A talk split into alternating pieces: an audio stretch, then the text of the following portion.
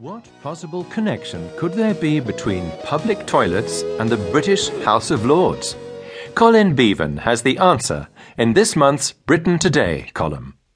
As you listen, try to answer this question What noun describes an illness of the stomach caused by eating food that contains harmful bacteria? Are you sitting comfortably? Someone was telling me a while ago about his latest trip to China. And just before he left the UK, he went to a local pub for lunch. He was unlucky. Lots of British pubs serve excellent food these days, but not this one. He arrived in China with food poisoning and needed the toilet in a hurry but he was unable to work out which was the men's and which was the women's. In this stressful situation, he couldn't remember which character was which.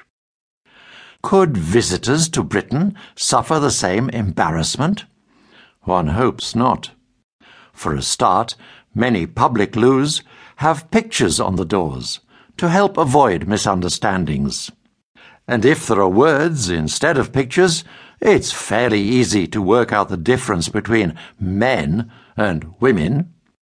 You just need to check, if you head for a door marked men, that there's no one in the way. Someone could be standing in front of the letters W O. What if toilet doors have signs saying ladies and gentlemen, though? That is actually the tradition.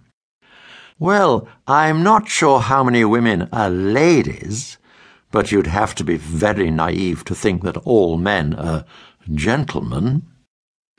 Thankfully, the use of these toilets isn't limited to the tiny minority who are. If it were, toilets would need bouncers like inner city nightclubs they'd have the job of challenging users by saying something like, One moment, sir. Where do you think you're going? Since when have you been a gentleman?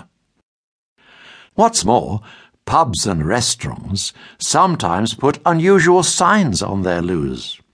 Men, for example, may find that their toilet is the one with a picture of a cowboy or a sign that says Lords. You don't have to be a real lord to use it, it's just someone's idea of a joke.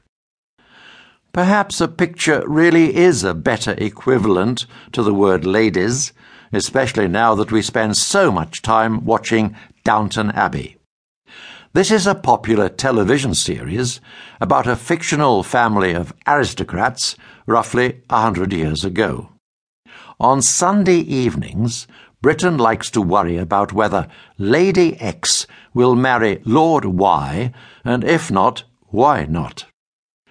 Personally, I worry that if I walk through a door marked Lords, I shall find myself not in a toilet, but in part of the Houses of Parliament. One part's called the House of Commons, that's the normal part, the one that's elected. Lords who aren't elected, sit in the other bit, the House of Lords. In 2015, it seems odd to have an unelected part of Parliament. True, the House of Lords has been reformed, but there's clearly a need to do more. And this is a topical subject. There's an election in May which will give us a new House of Commons and some really crazy laws could be created. If the Conservatives win, quite apart from a referendum on leaving the EU, we'll have too many cuts. If Labour wins, we won't have enough. That's why we need to keep an eye on these politicians. So, why not replace the House of Lords with a network of public toilets? That way, people could vote on ideas for new laws whenever they go to the loo. It might not make new laws any less crazy, but it would be more democratic. Hang on, you may be saying. You can't seriously make a connection between parliamentary elections and toilets. They're utterly different from each other. Of course.